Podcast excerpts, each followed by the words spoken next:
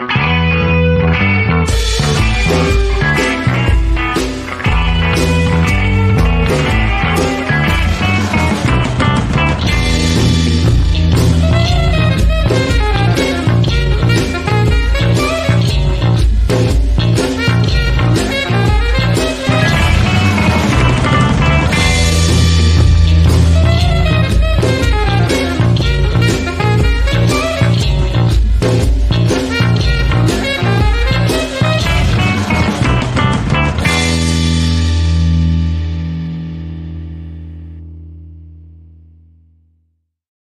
Hola, buenas noches, bienvenidos a otro programa de Libertad y Punto. Eh, hoy para tocar un tema obligado, eh, cómo va la situación en Venezuela, qué está pasando. Para eso tenemos un invitado especial, pero antes, como siempre, les pido que por favor me ayuden a, compartir, eh, compartan en sus muros, en los, en los distintos grupos. es importante que toda esta información esté circulando dentro y fuera de la isla. Y por eso siempre insistimos tanto en la necesidad de que nos ayuden a divulgar y a difundir eh, todos estos contenidos y sobre todo también todos los distintos criterios que se van dando acá en los distintos programas de, estado de salud. Eh, gracias por estar con nosotros. Nuestro invitado es eh, Carlos Rangel, académico, escritor, muy activo en todo el tema venezolano del pensamiento. Y es un placer tenerte por acá, Carlos, en este programa de Libertad y Punto. Bueno, muchísimas gracias por invitarme a este programa, Antonio. Eh, la verdad es que eh, la labor que estás, estás, haciendo, no solamente con este programa, sino con todos SATS, eh, es extraordinaria y vale, y vale la pena que mucha gente difunda esta información a través de las redes y como de lugar, porque la libertad de expresión es esencial para difundir el, potencial humano que todos tenemos y y que de alguna manera está reprimido en regímenes eh, como el de Cuba ahorita y el de Venezuela, ciertamente. Y definitivamente, eh, Carlos, hay una batalla eh, de, en cuanto a pensamiento y en cuanto a posicionamiento y visiones que, que no cesa, no cesa y por eso es tan importante la labor también que estás haciendo tú en cuanto al, al, al mundo del, del, pensamiento y de las ideas, porque estos regímenes, independientemente que aplican la violencia y el control, eh, no paran también en, su labor de propaganda y, sobre todo de poner eh, una visión a la mayoría de sus ciudadanos. Así que yo creo, también que es extremadamente importante eh, todo este tipo de trabajo que tenga que ver con el pensamiento y la visión del mundo y de las sociedades. Quisiera, quisiera partiendo de esto, Carlos, que nos comentaras cuál es la, cómo estás viendo ¿Cómo estás viendo hoy la situación de Venezuela? Para después entrar ya en los textos que has escrito eh, eh, y, otros puntos, de, digamos, más globales sobre la situación de tu país. Pero quería, quisiera empezar por cómo está Venezuela hoy. Disculpa. Um, Venezuela no va bien. Eh, sin lugar a dudas, eh, uno no puede decir de ninguna manera que Venezuela está en una buena condición eh, que le permita desarrollar su potencial.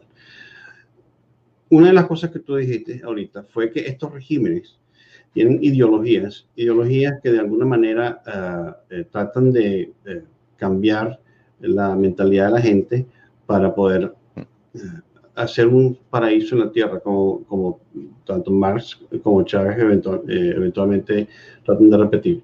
Pero la verdad es que no son ideologías, son simplemente eh, élites represivas que se aprovechan de la sociedad para extraer la mayor renta posible y distribuir la riqueza de una manera, eh, digamos, hacia ellos mismos, manteniendo al, al pueblo reprimido para lograr sus objetivos eh, materiales eh, y de, bienestar material propio.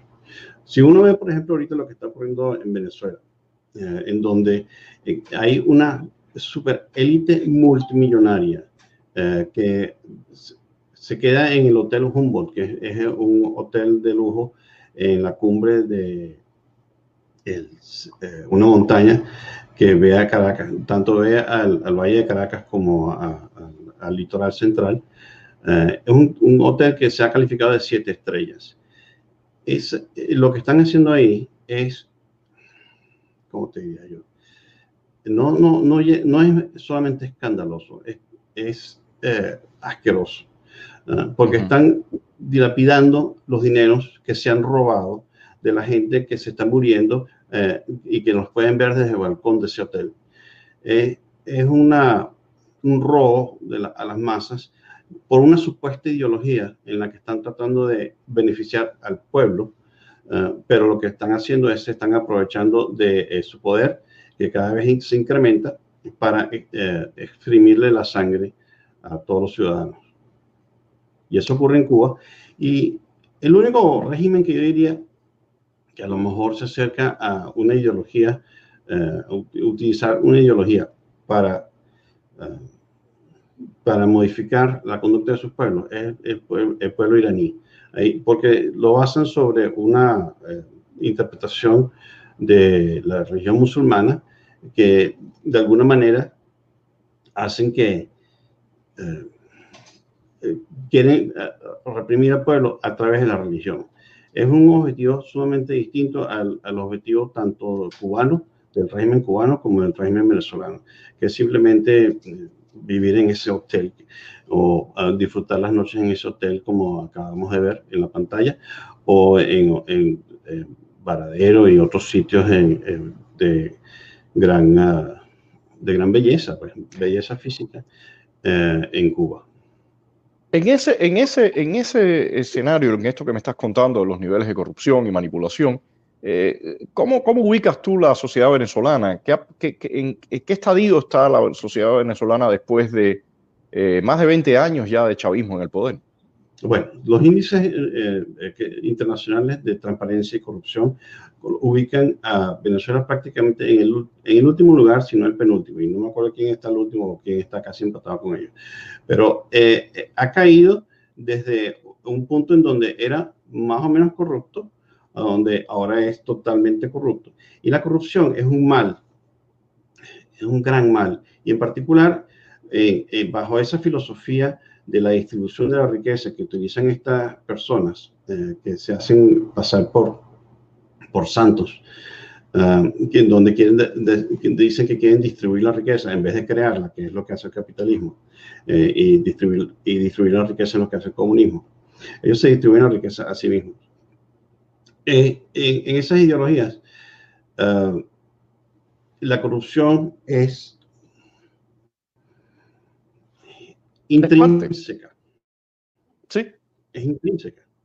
Porque eh, lamentablemente Venezuela siempre ha sido un país eh, eh, que se caracteriza por tener lo que llaman la viveza criolla, en donde cada quien trata de, sacar el provecho a una condición eh, que no está perfectamente clara y de, esa manera pueden hacerse creer que son mejores que las otras personas. Eso es una característica fundamental de los venezolanos que, que hasta en los cuentos infantiles de, Conejo y, de, de Ciro Peraloque y otras cosas así, uh, eh, están incluidos dentro de la cultura venezolana. Yo no sé si hasta qué punto eso ocurre en, en, Cuba, en donde no es más que el rebusque, es más que simplemente tratar de ver cómo sobrevivir, sino tratar de aprovecharse los demás de una manera eh, cuasi ética. Yo no sé si eso ocurre en Cuba. Dime tú.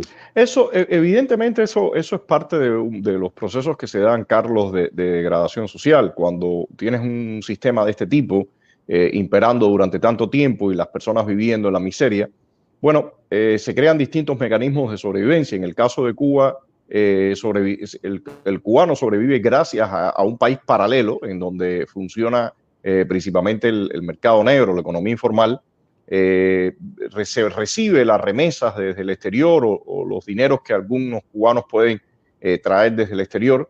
Y eh, hay también toda una red eh, en la que se le roba al Estado y se, y se vende en ese mercado o en la que se entran productos, digamos, como si fuera operación hormiga por los aeropuertos de poco en poco, porque el régimen ni siquiera permite la importación a los privados. O sea, yo creo que, al final son mecanismos que incluso el régimen termina, estos regímenes terminan usando a su favor, porque eh, la corrupción a la vez se convierte en una herramienta para chantaje, para presión, y para eh, salir de sus enemigos en los momentos que creen necesario.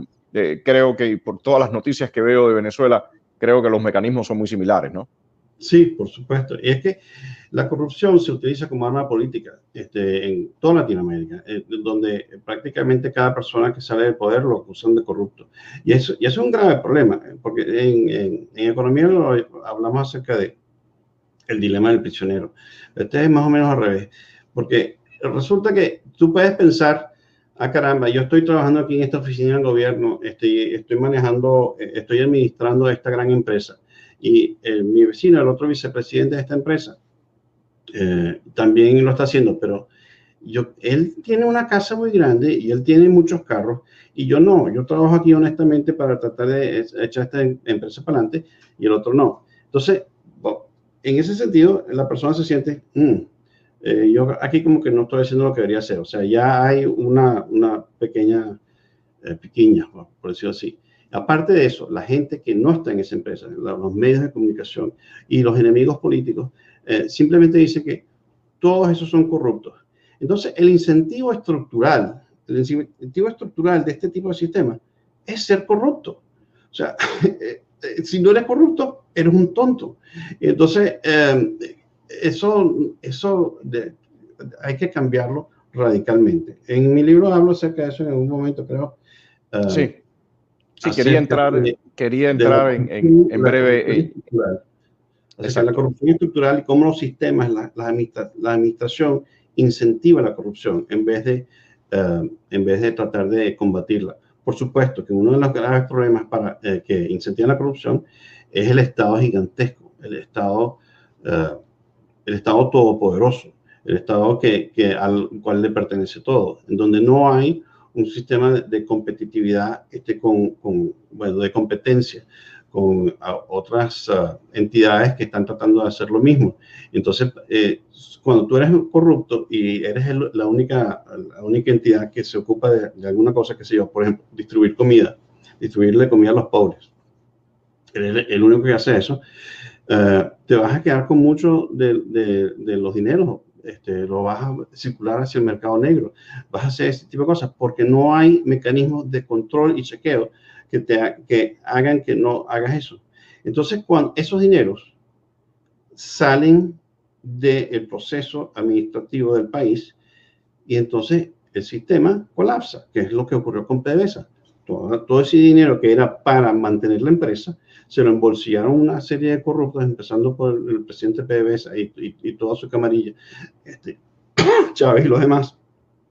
Y se colapsó la empresa. Ellos se lo roban de PDVSA y PDVSA se destruyó. Ahora están tratando de utilizar la PDVSA para lavar dinero del narcotráfico, para transportar drogas y cosas por el estilo. Funciona totalmente. Eh, este, en este punto quería, y, ya para ir introduciendo tu texto, pero no, no apartarnos de la cuestión de la corrupción, porque es un tema eh, realmente importante e interesante para entender cómo funcionan esto, estos sistemas.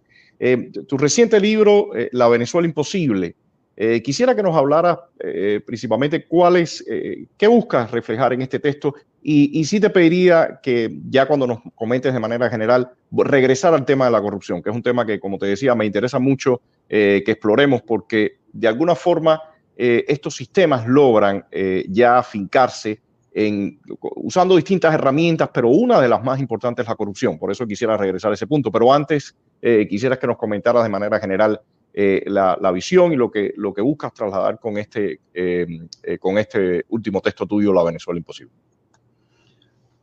Y yo quisiera que ese libro no hubiese tenido que haber sido escrito. Ese, ese libro está dividido en dos partes. La primera parte es un compendio de la situación ocurriendo en Venezuela aproximadamente desde el 12 de febrero de 2014, el Día de la Juventud, cuando hubo una serie de disturbios que terminaron con un par de muertos, incluyendo eh, eh, Basil da Costa y, y, otros eh, que, que, murieron bajo las balas del, del, régimen y que eventualmente fue, fue utilizado es, esa, esas muertes para apresar al, al, líder de la marcha, Leopoldo López, este, que, bueno, podemos hablar de Leopoldo López en, otra ocasión, pero él, él ha sido un, un, líder que ha tratado de ser una gran oposición en Venezuela. Ah, más o menos empieza ahí la cronología y va hasta el 2017, cuando parecía, parecía que iban, iban a salir del régimen. 2014, eh, sí. 2014, 2014.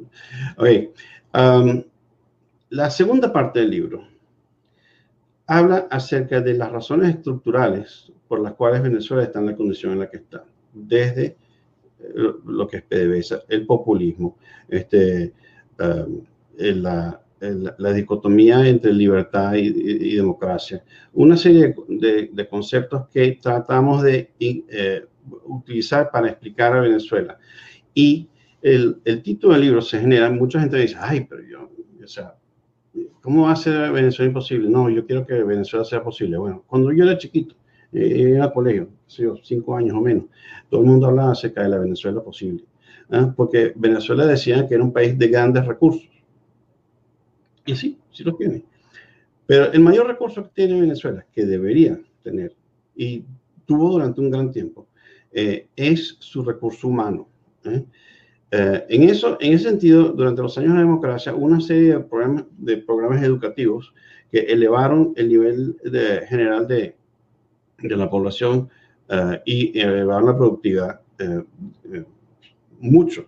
El recurso humano es el recurso más importante. No importa cuánto petróleo haya bajo la tierra, no, importa cuántos pescados haya en, el mar, no importa qué tan bellas sean las playas si no hay recursos humanos que estén eh, de alguna manera eh, conscientes de cómo administrar, cómo llevar eso para adelante, eh, no, no, el país no va a avanzar. Entonces, yo quiero hablar acerca, un poquito, un poquito, acerca del capitalismo. no, no mucho, pero el capitalismo es un sistema económico que genera riqueza genera riqueza a través de la creación de, nuevos productos, de nuevos servicios. Eh, eh, es, un, proceso creativo. ¿eh? El, socialismo, como se entiende, no es un, proceso de creación de riqueza, es un proceso de distribución de riqueza. Pero si, si tú distribuyes la riqueza, tú supuestamente vas a distribuir la riqueza del país este, y no creas ninguna riqueza, eventualmente se va a agotar eso y no va a ser suficiente. Eh, todos los conceptos en la segunda parte del libro van hacia dirigir la idea de que todo país quiere vivir en paz, democracia, libertad y prosperidad.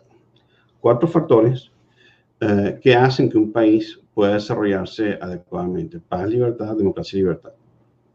Eh, y yo, mi pregunta es, ¿acaso esa es una Venezuela imposible? O sea, el título del libro es más una pregunta que un enunciado. No sé si eso más o menos te explica.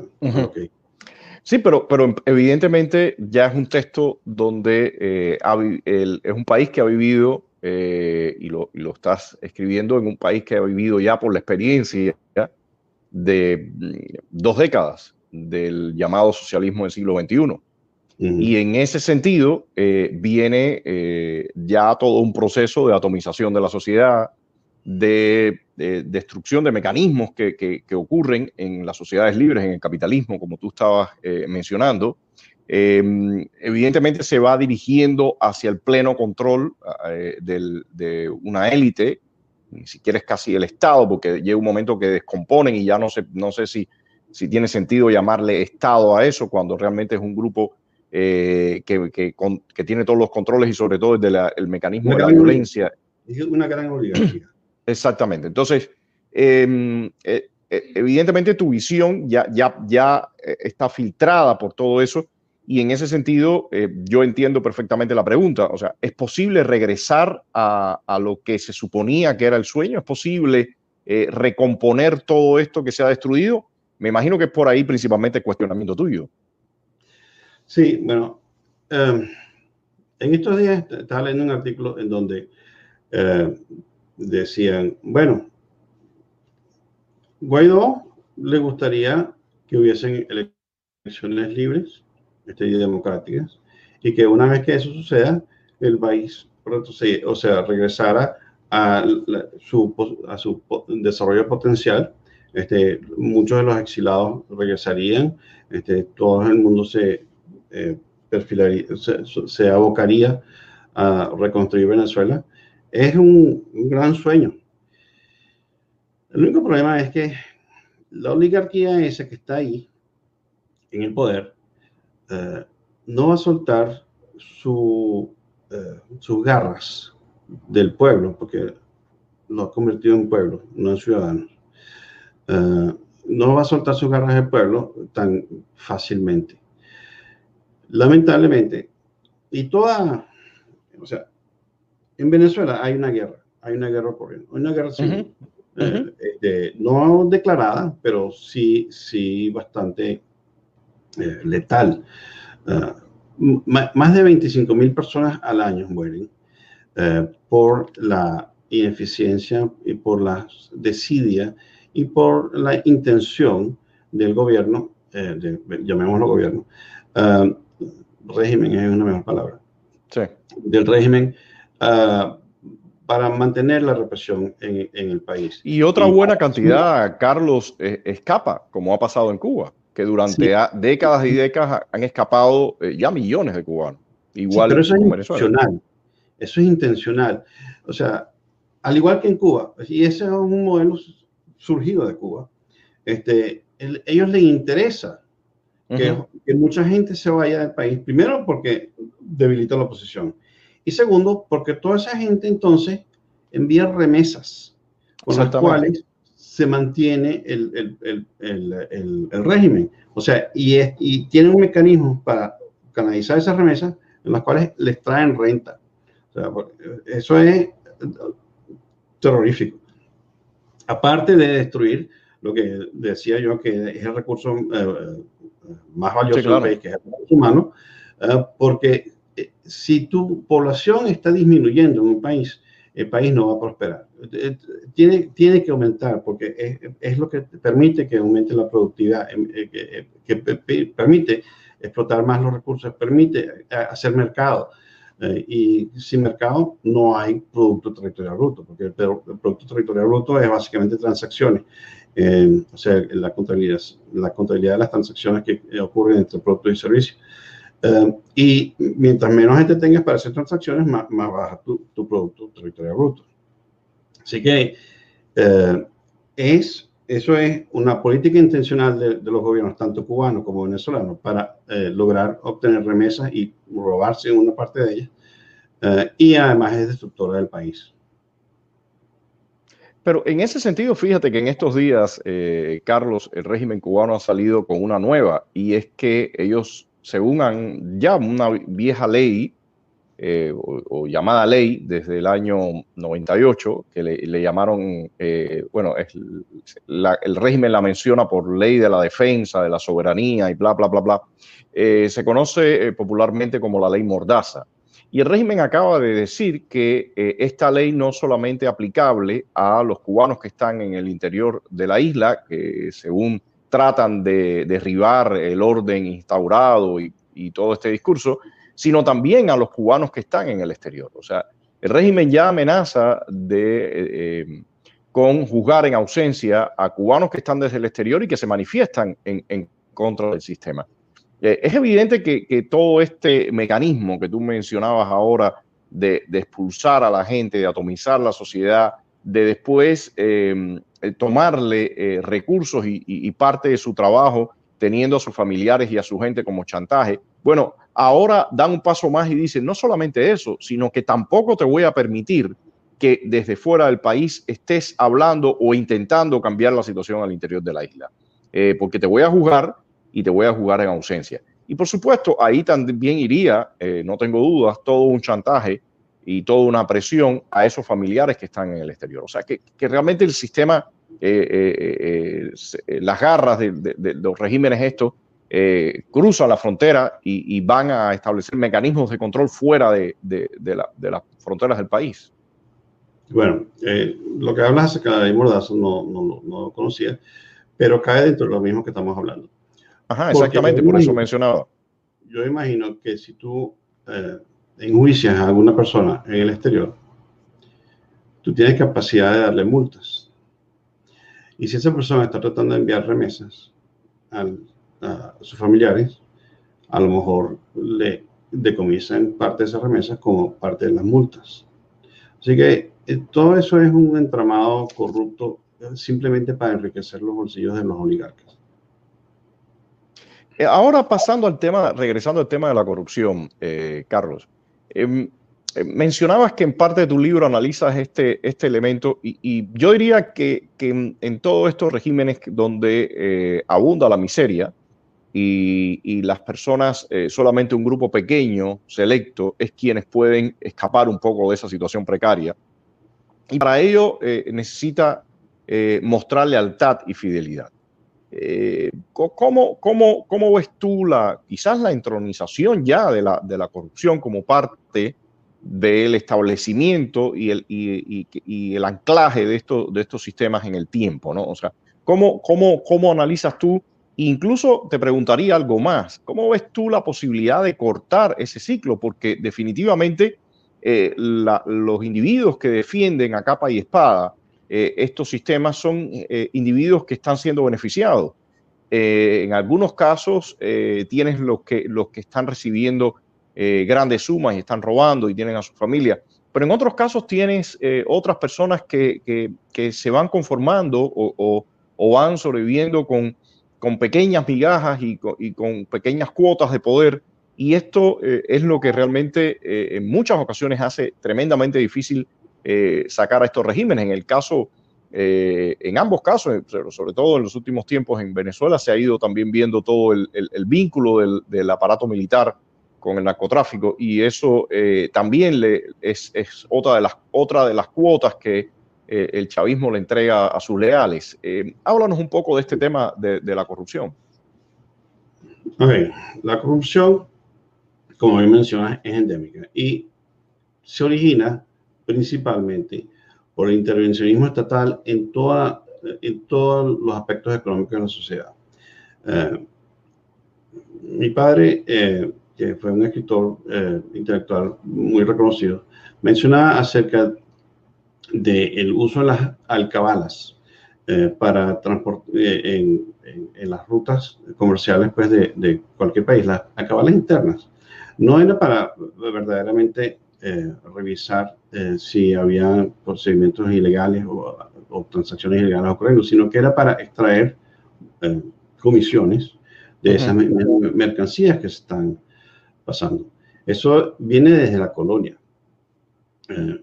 desde la, en Venezuela existió, existió un sistema de mercantilismo eh, mercantilista eh, en el cual basaba supuestamente la economía estaba basada sobre una compañía que se llamaba la compañía guipuzcoana, que era la que controlaba toda la economía del país. Por supuesto, eso es imposible de eh, lograr. Entonces se desarrollaron sistemas de contrabando, había contrabando desde las islas neerlandesas, había este, desde Trinidad, este, había contrabando de tabaco, había contrabando de todo tipo de cacao y de bienes hacia, hacia Venezuela. Eh, yo me acuerdo em, cuando era pequeño, pero un poquito más que la vez anterior. Eh, íbamos a la playa y podíamos ver la cantidad de, de embarcaciones que, estaba, que sabíamos que estaban contrabandeando cigarrillos y licor ah, que, que, se acercaban a la playa. Porque eso está, yo no, no que yo viví durante el tiempo en la compañía guipuzcoana, sino que eh, recientemente, eh, porque el control eh, mercantilista siguió desde aquellos tiempos hasta hoy en día en donde el Estado controla todas las transacciones económicas para extraer riqueza y la, riqueza se distribuye, no se crea. Ah, esa visión mercantilista de la riqueza, eh, en donde simplemente la gente está buscando a ver cómo recibir parte de lo que comentaba en un libro que eh, yo eh, reseñé hace un tiempo, que yo lo que quiero es mi, parte, ¿no? y, eh, que la gente quiere que lo pongan en su sitio para recibir su parte. ¿qué, parte? O sea, la gente, mucha gente no quiere crear riqueza. O sea, simplemente quiere recibir riqueza este, de alguna manera. Afortunadamente, no todo el mundo es así. Hay gente que no es corrupta, hay gente que es proba, hay gente que trata de, crear empresas y, crear país. Eh, esos son los que están luchando constantemente contra eh, estas otras personas que piensan, no, no saben cómo funciona la economía, que no saben cómo se desarrolla un país, básicamente. Eh, simplemente piensan que hay, hay, un, un, pastel aquí y quieren, quieren lo suyo del pastel. Pero, pero en ese sentido, Carlos, ¿no crees que eh, uno de los daños que, que, provocan estos sistemas, y habría que ver, y, de ahí un poco también eh, la interrogante, diría yo, de, que, tienes tú en tu libro, eh, si es posible regresar a, a esos países, o, por lo menos pujante, por lo menos pujante, una vez pasado por sistemas que, que destruyen el tejido social, que destruyen las dinámicas eh, naturales que se deben dar para que, que, una economía y un país prospere. Eh, la pregunta. fíjate, e, esta gente que yo te digo que es proba eh, y, es emprendedora, es, no, se le, no se le da espacio para crecer, porque el, el Estado va asfixiando todo, todo, el, toda la, todo el aparato productivo. La manera la manera de tratar de desarrollar el país es reduciendo el tamaño del Estado. Este, nuevamente mencioné a mi papá, en, a mi padre, en, en, una entrevista que se le hiciera en televisión, que circula en las redes, él dice, bueno, si el Estado piensa que debería controlar el, uh, debería controlar la industria del acero, ¿ah? porque los trabajadores son los que se deberían beneficiar y no eh, los administradores. Entonces él decía, bueno, entonces, ¿por qué la administración no se le pasa a los trabajadores? ¿Por qué es que el gobierno tiene que administrarlo? Porque el gobierno administrando, administrando la riqueza de la industria cirúrgica, lo que hizo fue destruyó la industria cirúrgica. Es muy probable que el haber pasado esa industria a sus trabajadores hubiese resultado en una condición económica mucho mayor, mucho mejor. Y yo voy más allá que eso, que se le dieran acciones a todo el mundo en PDVSA para que se pudiera eh, eh, circular libremente en un mercado de valores transparente. Eh, porque la administración de, pública lo que hace es, lo que ha logrado es destruir la, la, gallina de los huevos de oro que tenía Venezuela, que era el petróleo. Eh, no tenía que haber sido descentralizado, tenía que haber sido privatizado. Y, hoy en día todavía se puede hacer bajo un régimen, eh, judicial sumamente cuidadoso, supervisado internacionalmente, de modo tal de que no suceda lo que sucedió con las industrias básicas en eh, el este europeo, en donde se generaron muchos oligarcas corruptos que están todavía dañando la economía mundial eh, de una manera eh, desaforada.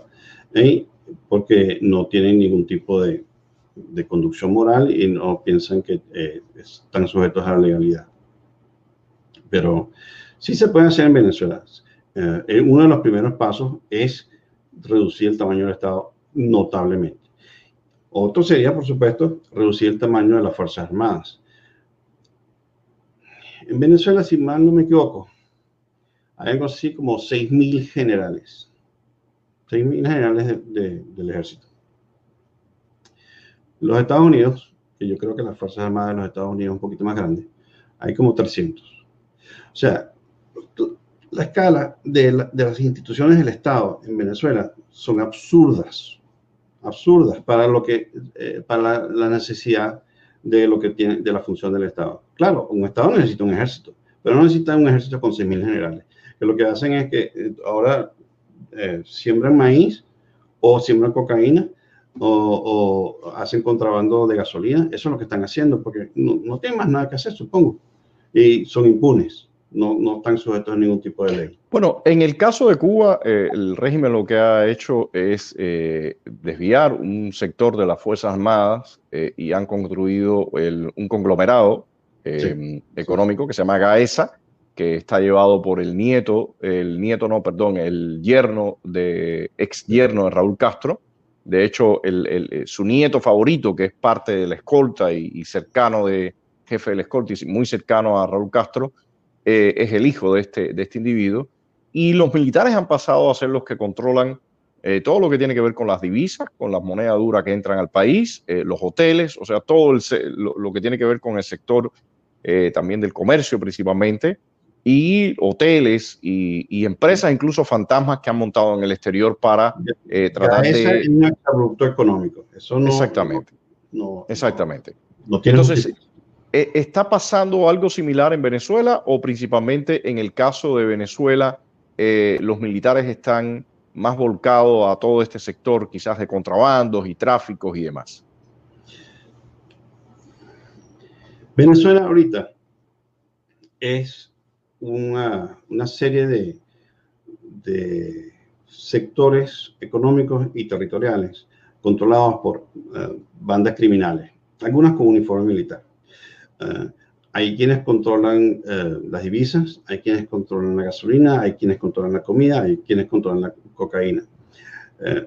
Recientemente hubo un gran conflicto armado en, la frontera con Colombia, al sur de Apure, y al, norte de, no sé, Cauca, por ahí. Pero fue básicamente una, un enfrentamiento entre bandas de narcotraficantes buscando el control de la cocaína en la zona y, el tráfico de drogas. Eh, Venezuela, ahorita, esto es esta serie de, bandas de, maleantes eh, que de alguna manera Maduro trata de eh, satisfacer en sus condiciones a todo el mundo para poder mantenerse él en el poder como uno de los cabecillas de una de las grandes bandas. Ah, hay, por supuesto, bandas eh, eh, delictivas normales, comunes y corrientes que lo que hacen es extorsión y chantaje ah, y asesinato y crimen y robo, eh, etcétera, en, varias zonas del país. Y muchas de esas son controladas por una, una gente que llaman los pranes, que la palabra pran es preso, rematado, asesino, nato, algo el estilo. que controlan las cárceles. O sea, hay unas bandas criminales que se ocupan del, del, delito común eh, que están controladas desde la cárcel por este, por este serie de individuos. Es un sistema totalmente anárquico y muy difícil de remediar. Eh, precisamente por eso, no hay un cabecilla. Si sale Maduro, eh, no necesariamente colapsa el régimen, porque otro, otro, otro, otro grupo criminal se va a apoderar pues, de, de la, la, cabecilla. Así como cuando uno ve en las películas las mafias que hay un, gran capo de la mafia, entonces matan al gran capo de la mafia, pero a otras, a otras mafias se pelean entre sí durante un ratito hasta que surge un único líder. En ese sentido, en ese sentido la, la, el funcionamiento y la dinámica y la estructura que tiene el chavismo, digamos, un poco, por mencionar alguna palabra, creo que, que, que quizás se acerca, es un poco más diversificado que en el caso cubano. En el caso cubano, eh, el régimen logró un pleno control, todo centrado en la figura de Fidel Castro, después lo hereda Raúl Castro, y ahora eh, que están en, lo, que a mí me gusta llamar ya el inicio del neocastrismo, la construcción del neocastrismo, bueno, tienen eh, Raúl Castro el, poder en, su círculo cercano, familiar, y ha venido creando toda una estructura para, por acá, por acá nos ponen una diapositiva que hicimos hace unos días a partir del octavo Congreso del Partido Comunista y, después se desprenden las llamadas instituciones, pero realmente el poder está en la familia Castro y en, la élite militar y el conglomerado Gaesa. Eh, por, lo que, por lo que he ido viendo y por lo que me estás comentando ahora, Carlos, realmente en Venezuela eh, la estructura y la dinámica es mucho más compleja de la que tenemos en Cuba. Sí, Venezuela fácilmente cae dentro de la definición de Estado fallido. El gobierno no controla el país, el gobierno no controla, no tiene monopolio de la violencia. El, gobierno este, si se cambia el régimen actual, no necesariamente se va a mejorar las condiciones del país. Y que es un problema este, a, futuro, a corto plazo, si, si efectivamente sale, sale el régimen. Porque las expectativas de la gente de que el día que salga Maduro va a haber a, los mercados eh, totalmente llenos para todo el mundo con comida barata, eh, no, no se van a realizar ni mucho menos en, el tiempo que la gente quiere. Ese es el tipo de expectativas que destruye un país. O sea, ¿crees que, ya todas estas... Esta... Se va a demorar fácilmente 15 a 20 años. Eh, y mucha gente no tiene paciencia para eso. O sea, ¿crees que realmente... quería regresar a lo de Cuba. Sí, sí. Cuba sí tiene mayor posibilidad de eh, pasar a ser una economía de mercado más fácilmente. Porque si esa, esa diapositiva que nos mostraron, entonces se, está claramente, se nota claramente el control de todo, de todo el país a través de un grupo relativamente pequeño, es fácilmente sustituible eh, y se puede descentralizar Gaesa, se puede privatizar muchas de las cosas que están bajo, este, bajo esta estructura. Fíjate que, por ejemplo, en la Revolución Rusa, que sustituyó básicamente a la gente de los zares por la, la comunista, fue eso, una sustitución de élite. Ellos se quedaron en el poder y, siguieron siendo, siguieron los zares con un nuevo nombre, este, el, Partido Comunista. Ya no era familia, sino tenía que ser parte del Partido Comunista, el secretario general del Partido Comunista, etcétera, etcétera. Eh, sustitución de élites es mucho más fácil para cambiar un país eh, que lo que está ocurriendo en Venezuela, donde es totalmente un estado fallido. En ese sentido, entonces, eh, Carlos, ¿ves tú viable las propuestas que han hecho? por ejemplo, hace unos días veía, salía Juan Guaidó hablando de una negociación con el régimen de Maduro, con Maduro, para hacer un plan de salvación nacional, algo así llamaba.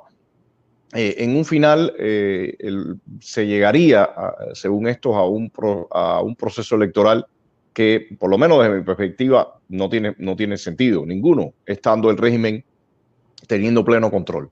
Pero con, todo este, con toda esta panorámica que me estás dando tú, eh, ¿qué salida ves? ¿Qué salida ves a, la, gran crisis y a la situación venezolana? Bueno, no es fácil, como dije, 15 a 20 años probablemente. Y, Así que esa es, una, es, una, una, una, frase típica en Cuba, no es fácil. Seguramente que dicen lo mismo en Irán y en Corea del Norte. Este, um, fíjate que um, todavía hay rezagos de, socialismo totalitario en eh, Europa Oriental. No es, no es nada fácil. Y además que se revierte. Eh, el otro día estuve en una conferencia en donde hablaban acerca de los regímenes eh, de Cuba, Nicaragua, Venezuela, Bolivia, etcétera. Y el secretario Magro de, la OEA dice, pero no, no, no, no se puede hacer simplemente una alianza de, autoritarismo de derecha contra autoritarismo de izquierda. Hay que buscar cómo insertar la democracia, tanto en, todos los países, de modo tal de que no se caigan en esas, uh, bueno, tentaciones totalitarias que frecuentemente tenemos en el mundo. Pero regresando a tu pregunta, el, el proceso comienza por, las por algún, alguna especie de elección. Si los, si los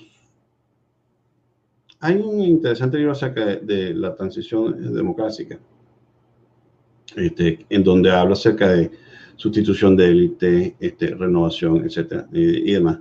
Eh, ahorita no me recuerdo el nombre, pero está en el último capítulo de mi libro. Habla acerca de eso. este, sí, comienza a través de eh, procesos democráticos, porque la gente se tiene que acostumbrar a votar. La gente tiene que estar acostumbrada a ser ciudadana.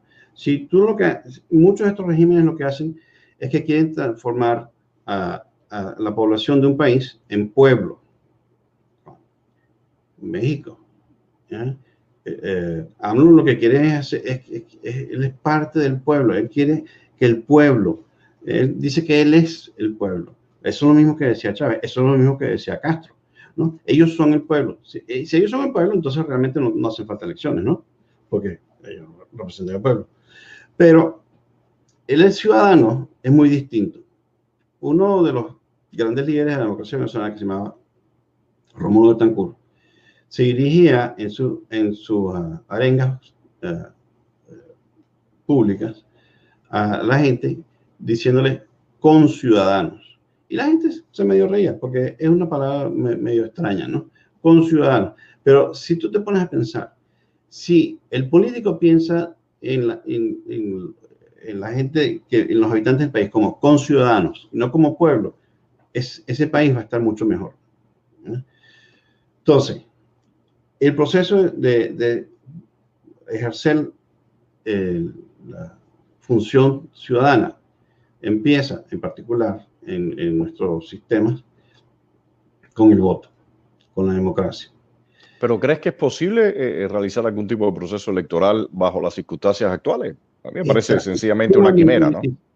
Es, es, sumamente difícil que exista un resultado uh, adecuado uh, eh, con la manera en que está estructurada en este momento. Eso no significa que no tienen por qué seguir persiguiéndose. ¿no? Si tú acostumbras a la gente a votar, si tú acostumbras a la gente que de alguna manera llegue a votar en algún momento, o sea, hay, bueno, fíjate lo que pasó en Polonia, eh, bajo con, eh, solidaridad. Eh, fue un movimiento cívico que de alguna manera sacó a, a Havel, Víctor Václav Havel, este, mediante eh, manifestaciones pro democracia, no con las armas. Sí, a Valesa, a Valesa. En, en, en bueno, Colombia. él fue el que llegó a, a ser presidente, sí, pero sí, el, sí. Que era, eh, el, que el dictador era Václav Havel.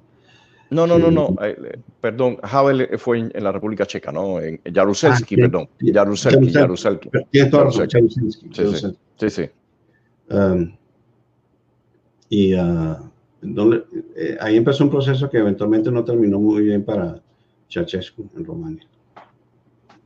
Sí. Como sabe. Bueno, el, el, tema, el tema que yo veo, eh, y ya para ir cerrando, porque el tiempo se ha ido volando, eh, realmente, eh, mi pregunta para finalizar, ¿crees qué salida inmediata ves, en un futuro inmediato, eh, hacia dónde va Venezuela? El chavismo atrincherado y la oposición, en este momento, sobre todo la, en la que se puso esperanzas en, el tema de Guaidó, ahora intentando ir a un proceso de negociación y el chavismo incluso Maduro haciendo declaraciones casi burlándose de Guaidó. Eh, ¿Qué futuro inmediato ves para ir cerrando? Te pido brevedad porque el tiempo lamentablemente se nos ha ido encima. Ok, mira, este, toda guerra termina en una mesa de negociación. El único el, el problema es que eh, las partes tienen que tener cartas escondidas, cartas sobre la mesa y tienen que tener poder. Uh, uno de los problemas que, que, ha tenido la oposición es que su poder se ha mermado eh, durante los últimos tres años por una falta de unidad y una falta de visión clara acerca de lo que había que hacer.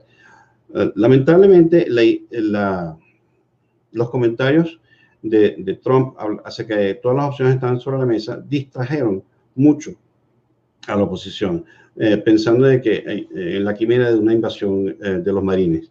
Eso no iba a ocurrir y como, y como ya dije anteriormente, eh, en una situación de estado fallido, en donde lo que hay es una gran cantidad de, de bandas eh, con distintos intereses económicos eh, en diversas partes del país, no, no funcionaría eh, de, de, manera clara. La oposición tiene que aumentar su cuota de poder.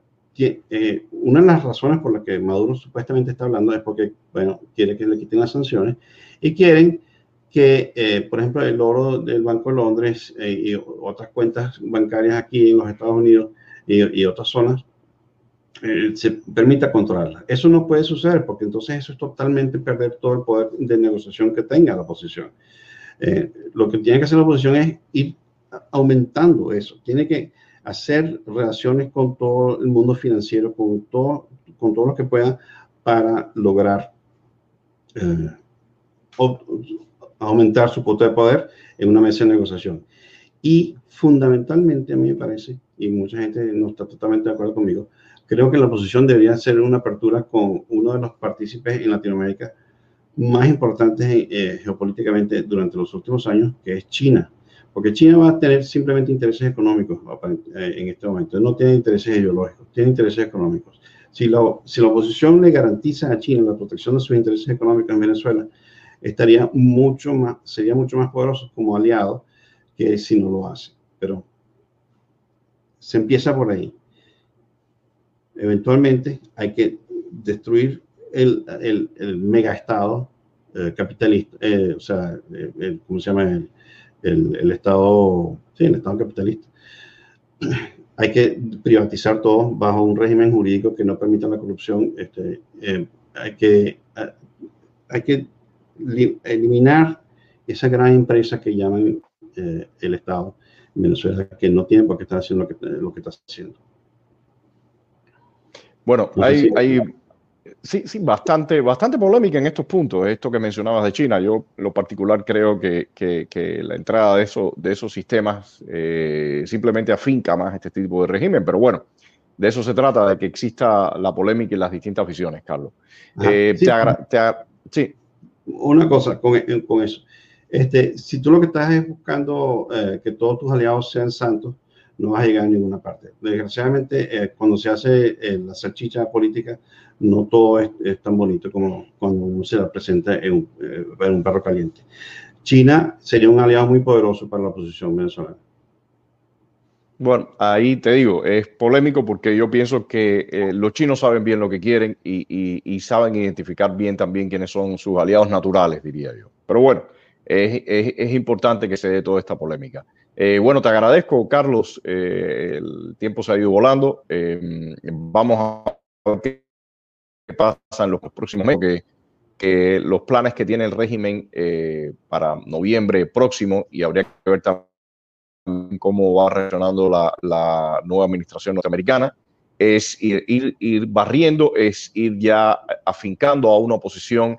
En Cuba le han llamado eh, el tipo de oposición que quiere crear el castrismo, eh, se ha ido llamando oposición leal. es evidente que es la misma lógica con la que el, viene el, el, chavismo y veremos el tema del, del coronavirus y Carlos por tu participación y bueno esperemos que okay. Muchas